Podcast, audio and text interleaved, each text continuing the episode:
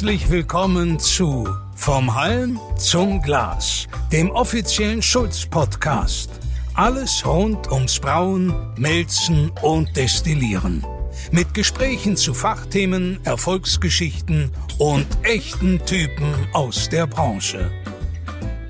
Hallo und willkommen bei Schulz Inside, dem Podcast von Halm zum Glas. Wir sind heute zu Gast in einer Brauerei der absoluten Superlative. So manchem Brauer ist die Stadt Neumarkt eigentlich sowieso nur bekannt wegen ihrer berühmten Brauerei. Wir sind heute nämlich bei der Neumarkter Lamsbräu. Hallo, Johannes Ernstberger, Inhaber und Geschäftsleitung in einer Person. Vielen Dank, dass wir hierher kommen durften, um diesen Podcast aufzunehmen. Ich glaube, das wird eine sehr interessante Sendung heute werden. Es gibt ja viel zu erzählen bei euch und wir fangen einfach einmal an. Wir haben ein paar Fragen vorbereitet, aber das Ganze muss nicht streng ablaufen. Wir können da gerne ein bisschen improvisieren. Schauen wir halt einmal, wie es läuft. Hallo, ja, grüß dich. Schön, dass ihr da seid. Herzlich willkommen und vielen Dank auch für die Vorschusslorbeeren. Schauen wir mal, ob ich Ihnen gerecht werden kann. Na, da bin ich mir sicher, auf jeden Fall. Für die Brauer unter uns ist Neumarkt der Lamsbräu ein Begriff, das ist gesetzt. Wir haben aber natürlich auch Zuhörer, die nicht so direkt aus der Branche kommen. Deswegen wäre es schön, wenn du noch mal kurz die Brauerei an sich vorstellst. Ja, also die Neumarkter Lamsbräu ist nicht nur eine Biobrauerei und das schon seit ähm, über 30 Jahren, sondern wir verstehen uns mittlerweile als Bio-Getränkehersteller. Wir sind ähm, neben der Biobrauerei, wo wir seit 1995 100% Biobiere herstellen, ähm, haben wir auch die Limonadenmarke Nau mit insgesamt zwölf Bio-Limonaden und das Biomineralwasser Biokristall, das erste biozertifizierte Mineralwasser, das ist 2009 auf den Markt gekommen. Also eine, eine Markenfamilie wir sind ein typisch mittelständisches Unternehmen hier in der Oberpfalz. Von daher sage ich auch gerne oft mal, wir sind noch Oberpfälzer Bauernbräu, auch wenn man uns vielleicht national kennt. Trotzdem sind wir ein kleiner Mittelständler äh, mit ähm, knapp 160 Mitarbeitern. Also schon noch sehr, sehr familiär geprägt. Und äh, ich bin jetzt die siebte Generation. Also auch da merkt man, da ist lange Tradition dahinter und durch die Wertestruktur der Familie Ernstberger, denke ich, auch stark mitgeprägtes Unternehmen. Aber es geht uns zum Schluss nicht nur darum, schmackhafte und hochqualitative, genussvolle Getränke herzustellen, sondern es geht eigentlich um viel, viel mehr, nämlich trinkbaren Umweltschutz in der Flasche zu verkaufen und so zu einer Welt beizutragen, die auch noch eine lebenswerte für unsere nachfolgenden Generationen ist. Entspricht es eigentlich der Wahrheit, wenn ich immer so rausposaune? Also wir sitzen hier nicht nur in der weltweit ersten, sondern auch in der weltweit größten Biobrauerei. Stimmt es eigentlich? Also die Größe ist für uns jetzt nicht das, das, Bedeutende. Ich weiß nicht, ob es auf der Welt noch eine größere gibt. Vermutlich nicht, aber das ist nicht das Entscheidende. Die erste sind wir streng genommen nicht, weil die erste Biobrauerei war die Altstadthofbrauerei in Nürnberg. Die haben wir damals Anfang der 80er Jahre als erste Hausbrauerei nach dem Krieg gegründet, dort stimmt, am, am stimmt, Burgberg. Ja. Ähm, und haben dort die ersten Bioversuchsstudie gemacht, weil wir ja von Anfang an auch gar nicht die Rohstoffmengen hatten an, an Bio-Hopfen, an Bio-Getreide und Biomalz äh, dass wir das bei uns im großen Sudhaus mit 240 Hektar Ausschlagmenge dann verbrauen hätten können. Und drum erstmal im 1 zu 10 Maßstab. Und da war die Altstadthofbrauerei dann eben die allererste, in der Biobier gebraut wurde. Sehr gut. Und es war eigentlich die erste Gasthausbrauerei, das ist immer so ein Begriff, der damals erst entstanden ist, überhaupt auf der Welt. Und ich weiß noch, dass der Vater immer erzählt hat, der Schulz hat nicht einmal angeboten, weil es das, den Begriff Gasthausbrauerei damals noch nicht gab. So ändern Aber, sich die Zeiten. Ne? Genau, genau. es kamen dann, glaube ich, Museumstücke rein. Die ersten waren gebraucht, die ersten Anlagen. Aber irgendwann hat der Schulz dann natürlich im Altstadthof auch eine neue Pfanne liefern dürfen. Und die Automatisierung haben wir mit dem Herrn Engel auch gemacht. War immer wieder schön, dort zu sein. Also das war der Ursprung von allem eigentlich. Ganz vom genau, ja. Bio. Sehr gut. Zum Aufstieg von der Brauerei kommen wir später noch einmal. Heute interessiert es uns ja eigentlich eher, was deinen persönlichen Werdegang betrifft. Und hier stecken ja jede Menge Prädikate dahinter. Warum kommt der beste Azubi Deutschlands gerade aus einer Familienbrauerei? Ich glaube, 2017 hast du diesen Preis gewonnen. Das ist ja wirklich verrückt. Wie würdest du selber deinen Werdegang beschreiben aus beruflicher Sicht? Ich würde sagen, doch sehr zielstrebig. Also für mich war bis während meiner gesamten Schulzeit eigentlich noch relativ offen, ob ich in die Fußstapfen meines Vaters treten möchte, ob ich in die Brauerei einsteigen möchte oder nicht. Mit dem Abitur habe ich mich aber dann schon klar dafür entschieden und dann war für mich auch wichtig, einen ja, sehr gezielten, geplanten Weg zu gehen, um optimal auf diese Aufgabe vorbereitet zu sein. Deswegen habe ich erst BWL studiert, weil ein Unternehmen unserer Größenordnung, auch wenn wir sicherlich immer noch ein kleiner Mittelständler sind, aber ähm, da geht's dann einfach nicht ohne die nötigen kaufmännischen Kenntnisse. Da reicht's auch nicht mit bisschen Schmalspur Abendkurs BWL, sondern ein bisschen mehr Wissen braucht's dann doch. Deswegen erst BWL-Studium.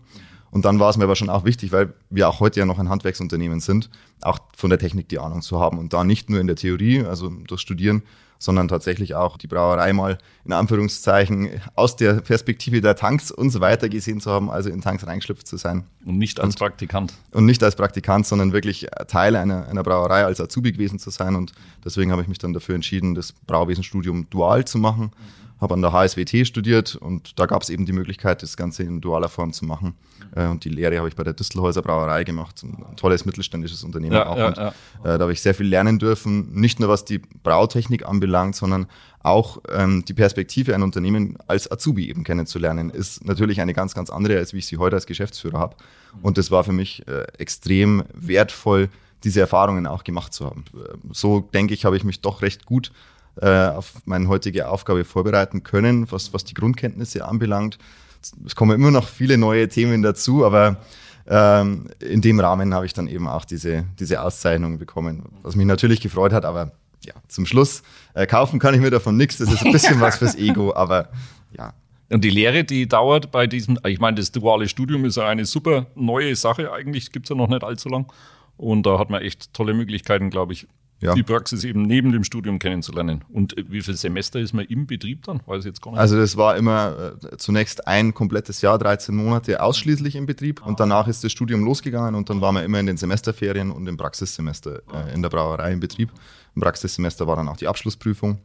Also es waren so insgesamt wahrscheinlich um, um gute zwei Jahre, also wie eine verkürzte Lehrzeit kann man sich vorstellen und äh, war wirklich wirklich toll und es ist sehr sehr schade, dass es nicht mehr Brauereien gibt, die das anbieten weil die Nachfrage, glaube ich, wäre da von Seiten der Studenten. Ja. Aber viele Brauereien erkennen nicht den Mehrwert, die sagen, naja, da habe ich einen Azubi, der ist die Hälfte der Zeit dann irgendwie doch nicht da. Dabei hat man da gute Leute, also wenn ich auch schaue, wer so alles mit mir studiert hat, wie die dann auch abgeschlossen haben, das waren alles, das äh, sind Leute, die heute hochqualifizierte Braumeister, äh, zum Teil schon als mit Anfang 30 technischer Leiter sind. Und solche Leute, das Potenzial kann man auch während zum dualen Studium durchaus heben mhm. als Brauerei. Mhm.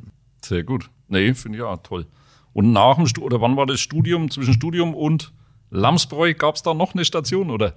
Zwischen Studium und Lamsbräu äh, war tatsächlich keine Station mehr. Ich habe schon lange überlegt, gehst du noch woanders hin, ähm, weil Erfahrungen sammeln, klar. Gerade in so jungen Jahren, ich war damals, wie das Studium zu Ende war, bin gerade 28 erst geworden, habe mich aber dazu entschieden, das, das nicht zu tun, weil ich A, lieber meine, meine Ressourcen und Potenziale dann zu Hause einbringen wollte, weil wenn man dann schon, ja, insgesamt, wie lange war es, sieben, äh, sieben, acht Jahre Studium und Lehre und so weiter hinter sich hat, dann will man auch irgendwann mal anpacken zu Hause, wenn man schon so sehr dafür brennt. Und anders muss man auch sagen, auf meine heutige Aufgabe als Geschäftsführer, da hätte mich jetzt auch nicht eine Stelle als, was weiß ich, Abteilungsleiter, Sudhaus oder sowas in einer größeren Brauerei oder welche Stelle auch immer wirklich vorbereitet, weil es sind andere Aufgaben. Und da war mir dann lieber der Sprung ins kalte Wasser und ich habe es auch bis heute nicht bereut. Ja, und drei Berufsabschlüsse, ich meine, das reicht.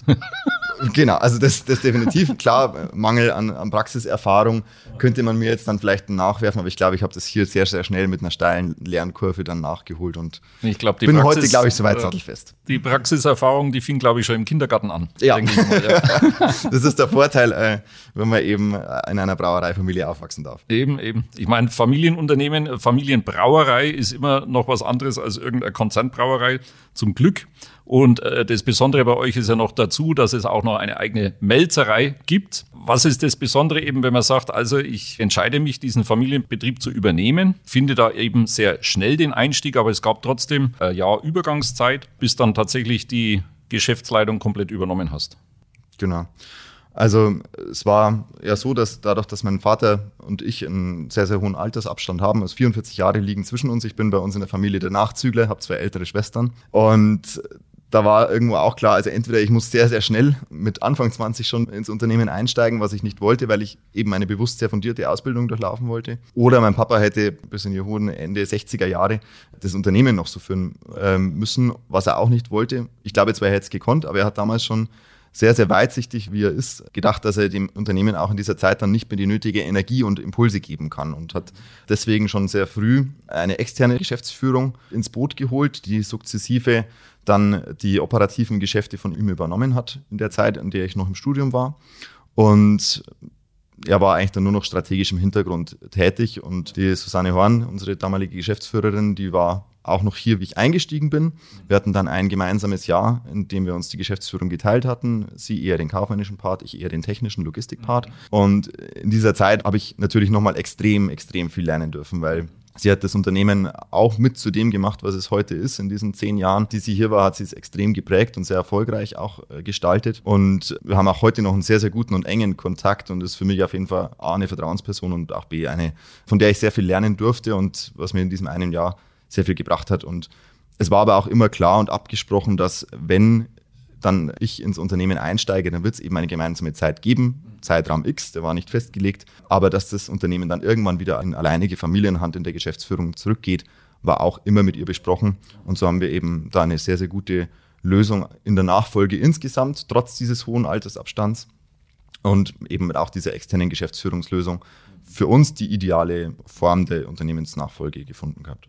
Also die Frau Horn war ein absoluter Glücksfall, kann man sagen. Wobei Absolut. Glücksfall ist ja dann eigentlich nicht richtig, sondern es ist ja strategisch äh, herbeigeführt worden, eigentlich die Situation mit langer Vorplanung und es ist geglückt auf jeden und, Fall. Und manchmal braucht es halt ein bisschen den lieben Gott, dass man zur richtigen Zeit die richtigen genau. Menschen findet. Das ist wichtig, ne? Ja, sehr gut.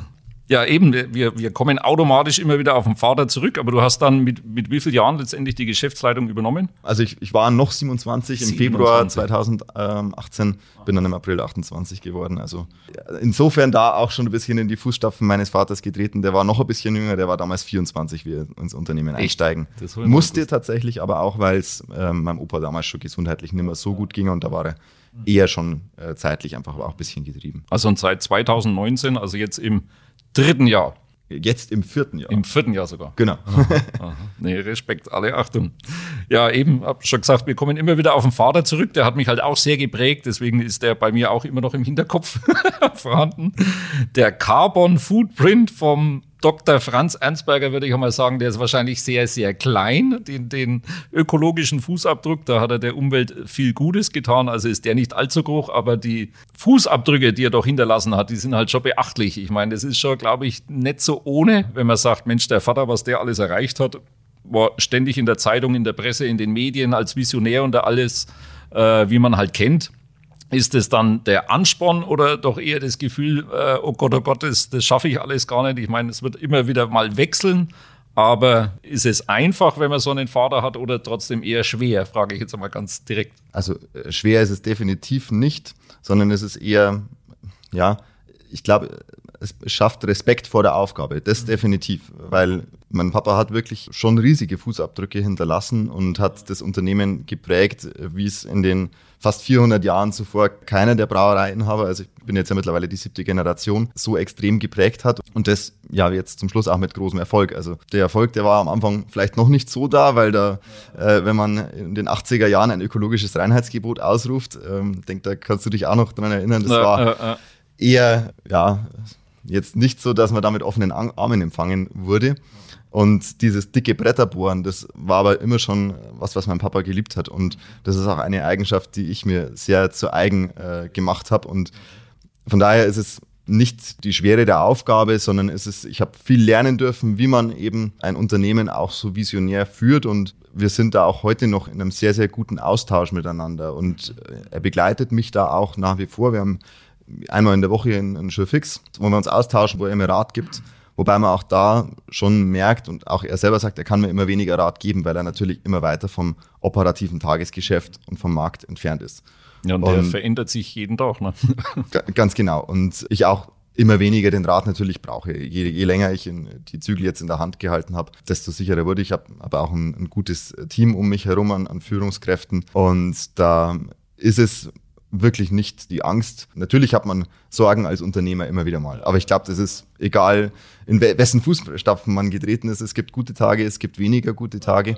Aber zum Schluss ist es eine große Ehre und eine Riesenchance, ein Unternehmen wie die Neumarkter Lamsbräu in der siebten Generation jetzt in die Zukunft führen zu dürfen, weil man so viel gestalten kann. Ich glaube, es gibt wenige Menschen, gerade in meinem Alter, die ein Unternehmen auch baulich in den letzten Jahren so extrem weiterentwickeln durften. Es gibt wahrscheinlich auch wenige Braumeister in meinem Alter, die schon mit eine Flaschenabfüllung, eine Melzerei neu gebaut haben, bald ein neues Sudhaus, einen neuen Gärlagerkeller. Das sind wahnsinnige Chancen und da bin ich sehr, sehr glücklich und froh ja, drüber. Ja. Na, wenn man hier mal ein halbes Jahr nicht war, man erschrickt, welche Dynamik da stattfindet. Man kennt sich fast dann schon wieder nicht mehr aus, aber Respekt, also wirklich verrückt. Nee, und der Vater, jetzt kann man sagen, äh, hat er sich einen neuen Titel damit eigentlich verdient. Der ist jetzt Senior Consultant, würde ich sagen. Im wahrsten ja, Sinne des Wortes. Zum Teil schon. Ich meine, ähm, er ist ja auch noch in seinen eigenen Angelegenheiten unterwegs. Er ist ja der Vorsitzende der Qualitätsgemeinschaft Biomineralwasser. Ah, ja, genau. Sozusagen ein Reinheitsgebot, ein Bio-Reinheitsgebot für Wasser, äh, was er da schon vor über zehn Jahren entwickelt hat und ähm, wo es letztendlich auch darum geht, unsere wichtigste Ressource, das Wasser, für die zukünftigen Generationen zu schützen und in der Qualität zu erhalten, wie wir es heute noch haben. Und das wesentliche Mittel dazu ist der Ökolandbau. Also da kommen wir auch wieder zu seinen Wurzeln zurück. Und äh, da haben wir natürlich auch noch nach wie vor sehr, sehr viele Berührungspunkte. Wir waren ja das erste Biomineralwasser auf dem Markt. Mittlerweile sind es insgesamt zwölf Mineralbrunnen, die nach dem äh, Siegel der Qualitätsgemeinschaft zertifiziert sind. Und da ist er natürlich auch noch sehr gut gefordert und hinterlässt da weiter seine Fußspuren. Also die enden noch nicht. Die, also die haben nur genau. vom Lamsbräuweg sich ein bisschen separiert und ich darf jetzt seine Fußstapfen weitergehen. Aha. Unternehmertum hat ja eben in so einer Familie große Tradition. Und äh, wie ich hier angefangen habe, war ich 26 und mich hat es wirklich erstaunt, dass er mir eigentlich das Vertrauen gegeben hat, äh, 35 Mitarbeiter zu führen. Das war damals auch wirklich die heiße Phase, wo die Umstellung komplett auf Bio schon stattgefunden hatte. Der Herr Engel hat mich gut eingearbeitet damals, aber es war wirklich für mich die volle Herausforderung. Und zu mir hat er damals gesagt, Herr Binkert, wenn Sie bei mir anfangen und zu einem Braumeisterstammtisch gehen, dann haben Sie sehr viel Feinde. Gefällt Ihnen das? Und dann habe ich gesagt, na, das ist ein Job, der mich herausfordert auf jeden Fall. Also man war nicht beliebt als Biobrauer, das kann ich nur sagen.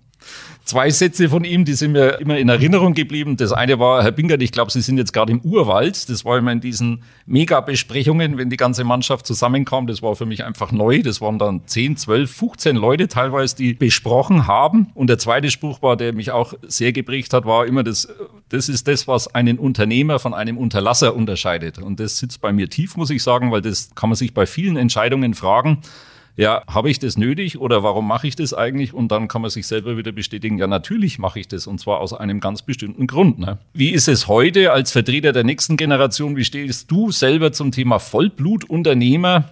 In meinem Elternhaus hieß es ja auch, zuerst kommt die Firma, dann lange nichts und dann die Familie.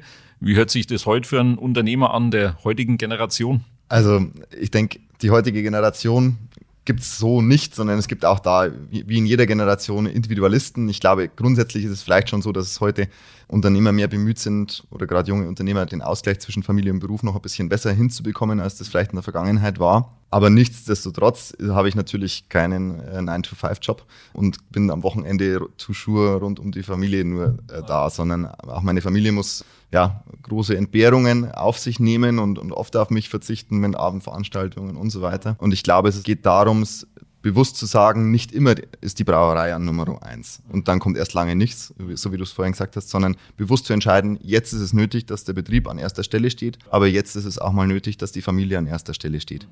Und ich glaube, diesen Spagat, den muss man eben versuchen, sehr, sehr bewusst zu gehen und da dann immer die richtige Entscheidung zu treffen, was ist jetzt gerade wirklich wichtig. Weil zum Schluss geht's im Leben ja auch, wenn man jetzt mal nur auf sich bezieht, oder zumindest für mich, geht's darum, ums Glücklichsein. Mich macht die Brauerei und das hier etwas schaffen zu können sehr, sehr glücklich, aber mich macht natürlich auch meine Familie sehr, sehr glücklich. Und da braucht es den Ausgleich dazwischen irgendwo. Und es braucht natürlich eine Partnerin, die da mitmacht.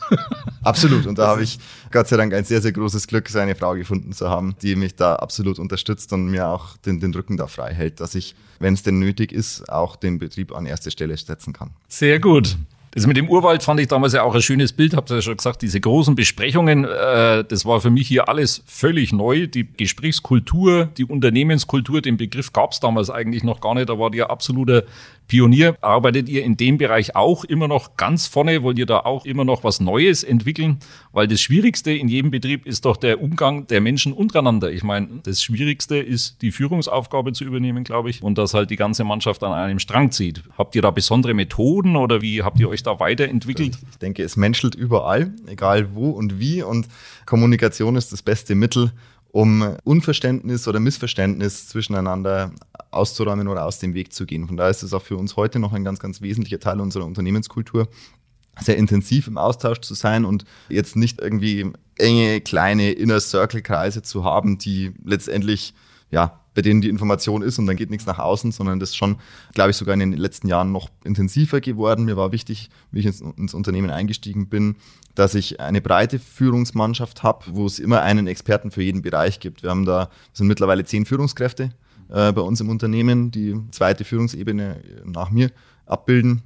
War die bewusste Entscheidung, es so zu tun, dass zum Schluss trotzdem alle Fäden in, in meiner Hand zusammenlaufen und ich das Unternehmen steuern kann, aber natürlich mit dem nötigen Maß an Selbstverantwortung der Führungskräfte, weil ich kann nicht Mikromanagement betreiben und kann mich jetzt um die Details kümmern, auch wenn es mich natürlich interessieren würde und ich mich auch immer wieder ertappt, wie ich dann doch mal irgendwo ins Alltagsgeschäft da mitmischen will. Aber das ist die Aufgabe der Führungskräfte und ich habe bewusst diese Entscheidung getroffen, nicht eine zweite Geschäftsführung zum Beispiel jetzt neben mir zu installieren und da die Aufgaben zu verteilen zugunsten einer etwas schlankeren Führungsmannschaft, weil mir gerade in den ersten Jahren eben wichtig war, das Unternehmen in seiner Gänze kennenzulernen. Und von daher habe ich auch diese Entscheidung nicht bereut. Ob das für die Zukunft und auf Ewigkeit so das Unternehmen richtig führbar ist oder ob wir andere Organisationsstrukturen brauchen, das äh, wird die Zeit ergeben und werden wir sehen. Aktuell ist es so für mich noch das Richtige und genauso wie ich im Team das Unternehmen führe mit den Führungskräften, so sind wir natürlich einmal bestrebt, alle Projekte, alle Aufgaben im Team zu lösen. Also mit allen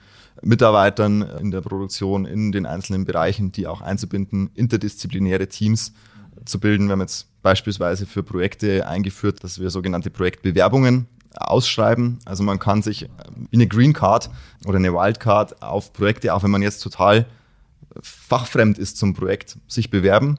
Und das hat wirklich tolle Früchte schon gezogen. Wir haben ein Projekt, wo es um das Thema Kundenvollkostenrechnung, also eher ein kaufmännisches, sehr trockenes Thema geht.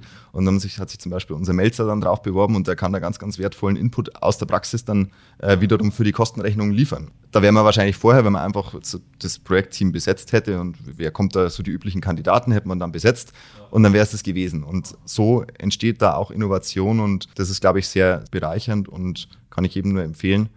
Und das macht ein Stück weit auch unsere Unternehmenskultur aus. Mhm. Ja, und der Betroffene, sage ich jetzt einmal, ist ja voll dabei. Wenn er sich darum bewirbt, dann ist das eine ganz andere Motivation. Ne? Absolut, ganz aha, genau. Aha, interessant. Ja, was, was willst du dann sagen, was ist deine Hauptaufgabe oder dein Hauptjob eigentlich in der Firma? Mein Hauptjob, also würde ich sagen, ist tatsächlich die Steuerung der Unternehmenskultur, weil nur das heißt ja so schön Culture Eats Strategy for Breakfast. Und das ist so. Wenn man kann die tollsten Strategien entwickeln als Unternehmer, natürlich auch meine Aufgabe. Aber wenn ich vorher nicht das, das Saatbett bereitet habe, dass das, diese Strategie auf den fruchtbaren Boden fällt, dann wird sie nicht aufgehen sondern ich brauche die Menschen, die dafür empfänglich sind. Da haben wir in den letzten Jahren ganz, ganz viel dafür getan, dass es bei uns im Unternehmen auch das, A, das gegenseitige Verständnis, aber auch das Verständnis für unsere Strategie noch besser begreifbar ist. Wir haben unsere Vision und Mission in den letzten zwei Jahren mit den Führungskräften sehr intensiv geschärft und im letzten Jahr unsere Mitarbeiter sehr intensiv mitgenommen. Die Vision der Neumarkter Lamsbräu ist nichts anderes, ganz, ganz einfach, 100% Ökolandbau in einer enkeltaglichen Welt. So, so einfach ist die Vision. So schwierig zu erreichen und natürlich nicht allein durch uns. Und da muss es die Lamsbräu schaffen, Leuchtturm zu sein und andere zu begeistern, weil nur mit ganz vielen anderen Menschen, egal ob als Privatpersonen oder Unternehmen oder wer auch immer, wird dieses Ziel einer enkeltauglichen Welt, also sprich einer Welt, die auch für unsere Enkel im wahrsten Sinne des Wortes noch taugt und lebenswert ist, erreichbar sein. Und diese Begeisterung, die müssen wir natürlich zuallererst bei unseren Mitarbeitern entfachen. Und da hatten wir einen schönen, tollen Auftaktworkshop dazu, leider digital dank Corona, haben dann aber alle Mitarbeiter nochmal einzeln abgeholt in Abteilungsworkshops, wo wir mit jedem Einzelnen besprochen haben, was bedeutet das jetzt diese Vision und Mission, dieses Unternehmensleitbild für dich in deiner täglichen Arbeit, in unserer Zusammenarbeit, wie wir miteinander umgehen. Und das sind wirklich ganz, ganz tolle Ideen in den Workshops entstanden, auch tolle Initiativen, die zum Schluss jetzt dazu beitragen, dass das Unternehmensleitbild kein Papiertiger ist, der irgendwo im Schreibtisch liegt, wie das ja leider ganz oft mit Strategiepapieren der Fall ist, sondern es ist gelebter Unternehmensalltag. Zumindest schon zum großen Teil. Da müssen wir weiter dran arbeiten. Das ist nichts, was man auf ein Jahr einfach mal so äh, schafft und dann bleibt es vor allem so, sondern das ist tägliche harte Arbeit und das ist mit meine Hauptaufgabe, diese Kultur und dieses Implementieren des Unternehmensleitbilds zum Leben zu erwecken, täglich zu, ja, mit zu orchestrieren und natürlich da, wo Kommunikation vielleicht auch mal hakt, entsprechend die Fäden wieder zusammenzuführen und Informationen von A nach B zu bekommen. Und die Strategie muss eben jeden Tag erklärt werden eigentlich und gelebt werden. Ne? Genau. Ich glaube vor allem, dass das Wichtigste ist gar nicht, dass man ständig darauf hinweist, ja, das ist jetzt gemäß unserem Unternehmensleitbild oder das versucht auf verbale Art und Weise den Mitarbeitern näher zu bringen. Es geht vielmehr darum, dass sie spüren, dass es im Umgang miteinander spürbar ist, dass es durch das, was wir tun, spürbar ist. Dann hat man es, glaube ich, geschafft. Und zum Schluss ist es natürlich wichtig, dass es nicht nur unsere Mitarbeiter spüren, sondern auch unsere Lieferanten, unsere Kunden, alle Menschen, die mit uns zu tun haben. Die Vision 100% ökologischer Landbau passt eigentlich dazu, was ich fragen wollte. Ist es eigentlich so, dass die konventionelle Landwirtschaft, ich meine, jetzt haben wir eine Ampelregierung, die konventionelle Landwirtschaft wird die immer ökologischer werden, immer umweltfreundlicher oder wird sich trotzdem der Biolandbau durchsetzen, weil es einfach die konsequente Sache ist? Unser Ziel ist natürlich 100% Ökolandbau und es kann auch aus meiner Sicht die, die einzige Überlebensstrategie der Menschheit sein, weil der Ökolandbau einfach diese Universallösung für ganz, ganz viele der Probleme, die wir heute haben, ist, sei es für den Klimawandel, dadurch, dass Humus aufgebaut wird im Ökolandbau. Der Boden, Bodenfruchtbarkeit ist das wichtigste Kapital eines Biolandwirts. Und durch Humusaufbau wird Kohlenstoff aus der Luft gespeichert beispielsweise. Ja, ja. CO2 reduziert. Es geht um sauberes Trinkwasser. Nur wenn ich keine Pestizide und kein übermäßiges Nitrat auf die Äcker ausbringe, habe ich auch in Zukunft in 100 und in 1000 Jahren noch ein sauberes Trinkwasser. Es geht um das Thema Artenvielfalt. Wenn es wie es ja immer so schön ist, das plakative Beispiel, die Biene nicht mehr gibt, dann haben wir ein richtig großes Problem als Menschheit. Und auf all diese großen Katastrophen bis hin zur Ernährung der Welt, einer gesunden Ernährung vor allem der Welt, darauf hat der Ökolandbau die Antwort. Von daher muss das das klar definierte Ziel sein, 100% Ökolandbau. Und das am besten weltweit. Aber natürlich gibt es dazu Zwischenschritte, weil wir werden nicht von heute auf morgen die gesamte Landwirtschaft auf ökologisches Wirtschaften umstellen können. Deswegen sind es auch aus meiner Sicht schon Teilerfolge natürlich, wenn die konventionelle Landwirtschaft ökologischer wird, in Anführungszeichen, sprich auf Spritzmittel und so weiter immer weiter verzichtet, diese reduziert und irgendwann ist dann der Schritt zum Ökolandbau gar nicht mehr so. Nicht mehr weit, ne? Gar nicht mehr so weit. Und so werden da auch dann Hürden abgebaut die wichtigste Rahmenbedingung dafür ist, denke ich, was momentan immer so schön genannt wird, dieses Level Playing Field, also sprich gleiche Wettbewerbsbedingungen eigentlich für alle. Jeder spricht davon, dass Bio viel zu teuer ist, letztlich Luxus, den sich nur die obere Gesellschaftsschicht leisten kann. Dabei wird aber nie berücksichtigt, dass ja gerade im Ökolandbau viele Kosten schon internalisiert sind, sprich eingepreist sind, die ich, wenn ich ein konventionelles Produkt kaufe, einfach an anderer Stelle bezahle. Die, die bezahle ich nicht mit der, der, konventionellen Paprika, sondern bezahle ich mit meinen Steuergeldern oder mit meinen Abwassergebühren, äh, Wassergebühren von meinem örtlichen Trinkwasserversorger, der sehr, sehr aufwendig mit chemischen und, und, physikalischen Verfahren das Trinkwasser wieder so aufbereiten muss, dass wir es als Menschen genießen und trinken können. können. Ja, ja. Und das ist aus meiner Sicht aber eben einfach Symptombekämpfung und nicht die Ursachenbekämpfung. Also das ist die Schmerztablette des Nach im Nachhinein, das, was man vorher schlecht gemacht hat, rauszuholen. Besser ist es doch eigentlich, vorne anzufangen und dafür zu sorgen, dass diese schädlichen Stoffe gar nicht erst in unser Trinkwasser zum Beispiel geraten. Und diese Kosten, da müssen die politischen Rahmenbedingungen geschaffen werden, dass auch konventionelle Produkte diese Kosten eigentlich eingepreist haben. Und dann wird der Biolandbau definitiv oder die biologischen äh, Lebensmittel definitiv nicht mehr die teuren sein. Ja. Das ist eben das, was man ja klassischerweise einen ganzheitlichen Ansatz nennt. Ja. Also Ökolandbau ist die Lösung für viel, viel mehr als wie jetzt nur für die Landwirtschaft. Ne? Das unterschätzen viele, glaube ich. Ja. ja, ganz aktuelle Entwicklung. Wie, wie ist denn mit Corona eigentlich gewesen jetzt die letzte Zeit? Hat euch das vielleicht sogar genutzt im Hinblick auf Ökoprodukte, Bioprodukte? Hat das eine Auswirkung? Also gerade durch die Corona-Krise und wo man ja starke Einschränkungen jeder in seinem privaten Leben ja, hatte und, und äh, erleiden musste, ging es, glaube ich, den Menschen schon stark oder wurden sie bewusster, äh, womit sie sich etwas gönnen. Also sprich, es waren die Reisen nach, was weiß ich, auf die Kanaren, auf die Malediven, was, was weiß ich wohin, waren nicht möglich. Also hat man sich in seinem Alltag bewusster damit auseinandergesetzt, was tue ich mir denn persönlich Gutes. Und das ist eigentlich eine Entwicklung, die gerade uns Deutschen sehr, sehr gut tun würde, auch wenn sie so weitergehen würde, weil wir Deutschen ja ich weiß jetzt nicht, wie viel Prozent unseres Einkommens gerade mal für Lebensmittel ausgeben, auf jeden Fall unterdurchschnittlich wenig. Wenn man aber überlegt, wir sprechen von Lebensmittel. Also das Mittel zum Leben, das ich mit meinem Körper vereine. Und da wird zum Teil wirklicher Schrott, Entschuldigung, äh, in sich hineingestopft. Und da war es schon, dass wir, glaube ich, da in der, in der Corona-Krise viele mehr Bewusstsein dafür bekommen haben. Meine Erwartung und Hoffnung ist natürlich auch, dass dieses Bewusstsein auch dabei bleibt und nicht jetzt ähm, dann dadurch wieder irgendwie doch durch eine Geiz ist geil Mentalität oder sonst wie zurückgedrängt wird. Aber das glaube ich nicht. Also ich denke schon, dass dieses Bewusstsein bleiben wird und davon haben natürlich auch wir in dieser gesamten Zeit profitiert, wie der gesamte Biofachhandel oder die ganze Bio-Lebensmittelwirtschaft. Und wir haben natürlich in dem Fall das Glück, dass wir eine eher handelslastige Brauerei sind, sprich die Gastronomie ist hier für uns in der Region extrem wichtig als ein Multiplikator Aber auf nationaler Ebene spielt für uns Gastronomie nur eine eher untergeordnete Rolle. Das würden wir auch gar nicht aufgrund unserer doch ja kleinen Größe gar nicht betreut bekommen, richtig. Und so ist unser Gastroanteil recht gering und dadurch natürlich auch die, die Absätze, die wir da verloren haben, die weg waren natürlich, auch mit den Festen und allem, wie, wie bei jeder anderen Brauerei auch, waren überschaubarer und, und besser zu kompensieren mhm, für uns. Mhm. Und sind auch kompensiert worden wahrscheinlich, oder? Genau. Ihr habt ja nach wie vor ein nicht unerhebliches Wachstum, glaube ich.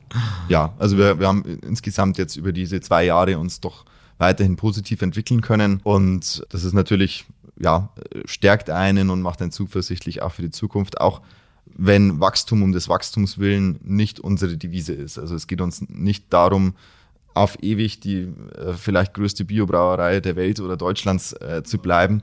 Es geht uns um, um Wertwachstum, es geht uns zum Schluss darum, dass wir mit dem, was wir tun, hier in der Region Neumarkt und Umgebung A, den Ökolandbau erweitern können. Dazu braucht es ein gewisses Mengenwachstum. Das kann aber zum Beispiel auch über die eigene Melzerei kommen, wenn man da jetzt ja groß investiert in den letzten zwei Jahren, die Melzereikapazität erweitert, die wir natürlich momentan auch gar nicht so benötigen selbst.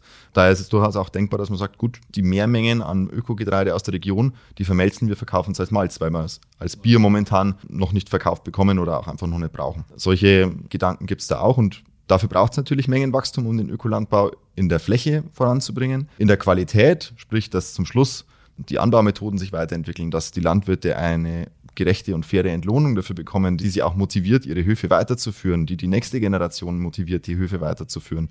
Höfe sterben ist ja ein ganz, ganz dramatisches Thema überall in Deutschland. Und wenn wir irgendwann diese kleinteilige Landwirtschaft nicht mehr haben, dann wird sich auch unsere ganze Kulturlandschaft sehr, sehr stark verändern. Und das ist für mich genauso Wachstum. Also Wertwachstum ist eigentlich das, was die Maxime für uns ist. Das Mengenwachstum ist bis zum gewissen Grad gut, aber definitiv auch nicht bis ins Unendliche. Es ist nicht unser Ziel, die 1 Million Hektoliter Biobrauerei zu werden. Aha, definitiv nicht. Aha. Ja, und die Grundstücksgrenzen am Firmensitz sind ja auch, denke ich, erreicht. Wenn man nach Neumarkt reinfährt von der Autobahn, sieht man das neue Logistikzentrum, was da entstanden ist. Ein großes Areal. Und die Wachstumsstrategie eben ist, denke ich, richtig, wenn man sagt, na, so kann es ja nicht ewig weiter räumlich gehen, sondern man muss ja irgendwann die Werte steigern eben. Ganz mhm. Also wir sind äh, hier schon räumlich begrenzt. Wir haben noch ein bisschen Spielraum. Es ist ja auch nicht so, dass wir jetzt die gesamte Logistik schon ausgelagert haben, sondern es ist nur ein Teil in dieses neue Logistikzentrum ausgelagert worden. Alles, was kommissionierte Ware ist bei uns, wird da draußen abgewickelt. Alle Großkunden, die zum Teil Sattelzüge abholen, komplett oder zumindest eben ganze Paletten, die werden hier in der Brauerei äh, nach wie vor logistisch bedient. So haben wir da eine gewisse Aufteilung und können dadurch auch effizienter äh, draußen diese ganze kleinteiligere Logistikstruktur abwickeln und hier am Brauereihof effizient die größeren äh, Kunden dann verladen. Und das gibt uns schon auch noch bisschen Wachstumsmöglichkeiten hier direkt am Standort. Aber natürlich sind wir begrenzt und, und auch unsere Ressourcen, auch unsere Wasservorkommen, unsere Brunnen und so weiter, die würden ja auch kein endloses Wachstum erlauben. Und es ist für uns, mein, klar, gerade als Neumarkter Lamsbräu, kann ich jetzt nicht nach Nürnberg bauen, wird schwierig. Ähm, und wir, wir, sehen uns auch als mit ein Kern der Stadt. Wir sind ja mitten hier im, Herzen der Stadt Neumarkt angesiedelt und sind, denke ich, auch ein, ein prägendes äh, Teil des Stadtbilds.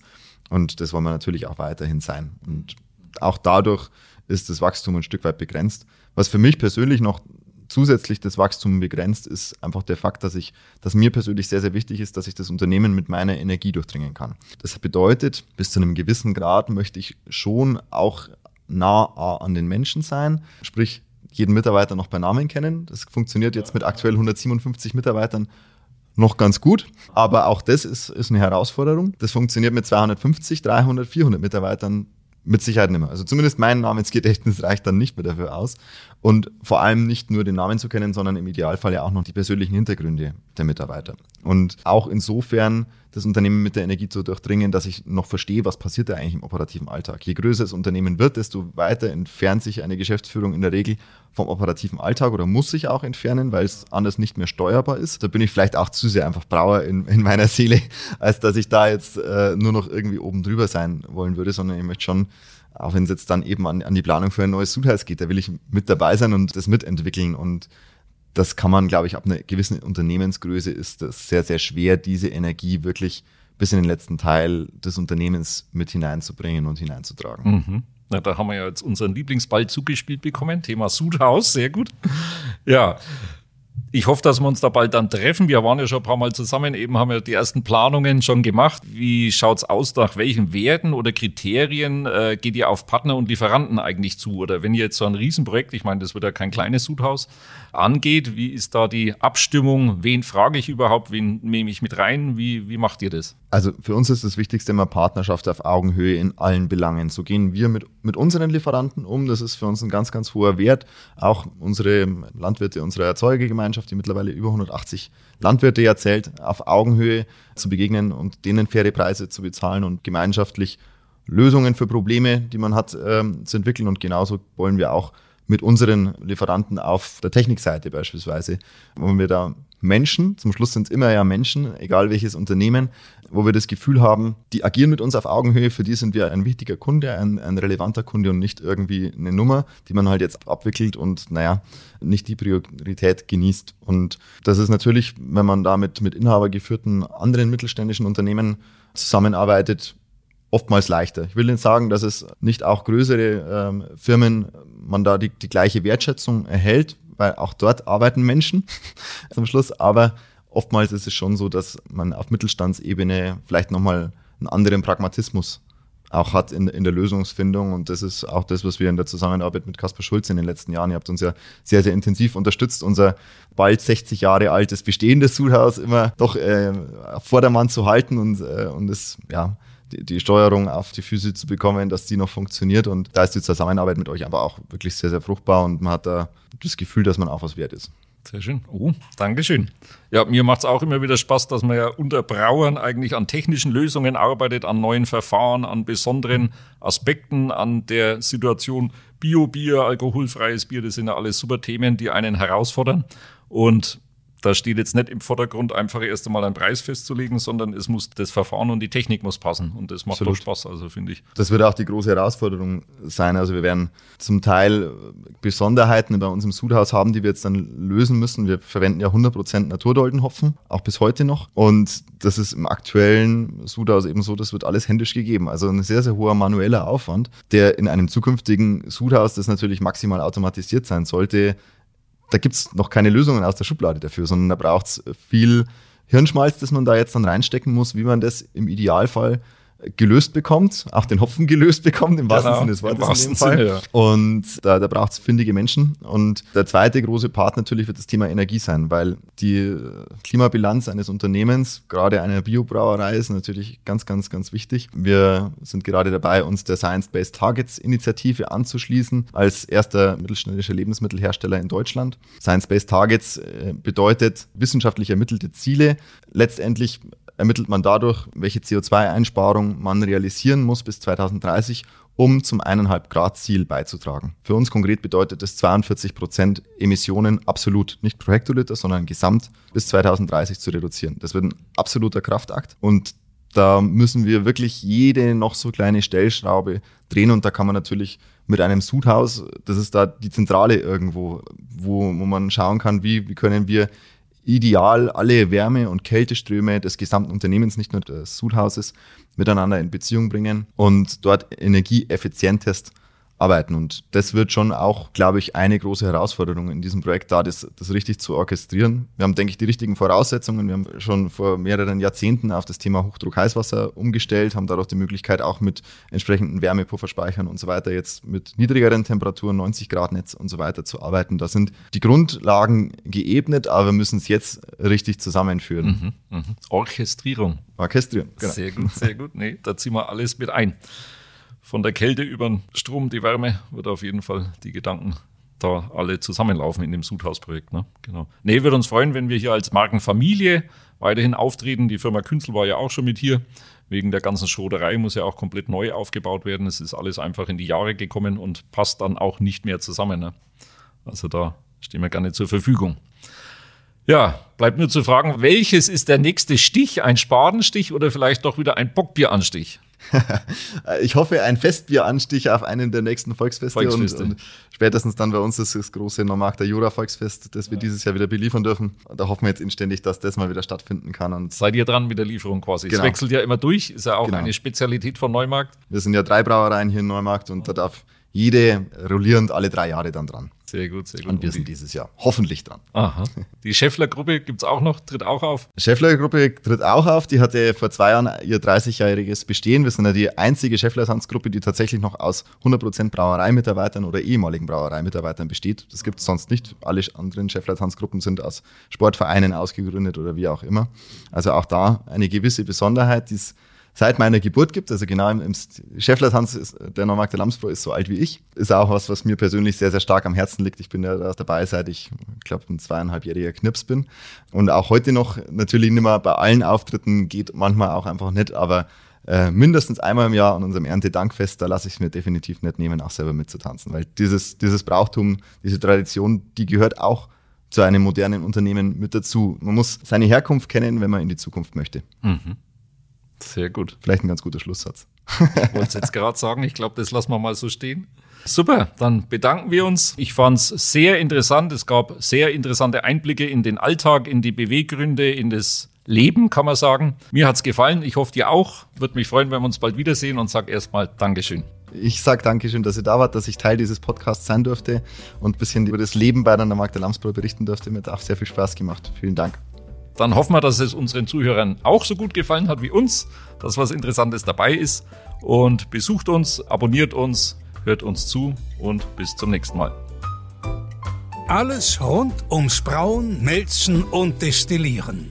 Das war Vom Halm zum Glas, der exklusive Schulz-Podcast. Genusstechnik seit 1677. Made in Bamberg. Weitere Informationen finden Sie auf kasper-schulz.de.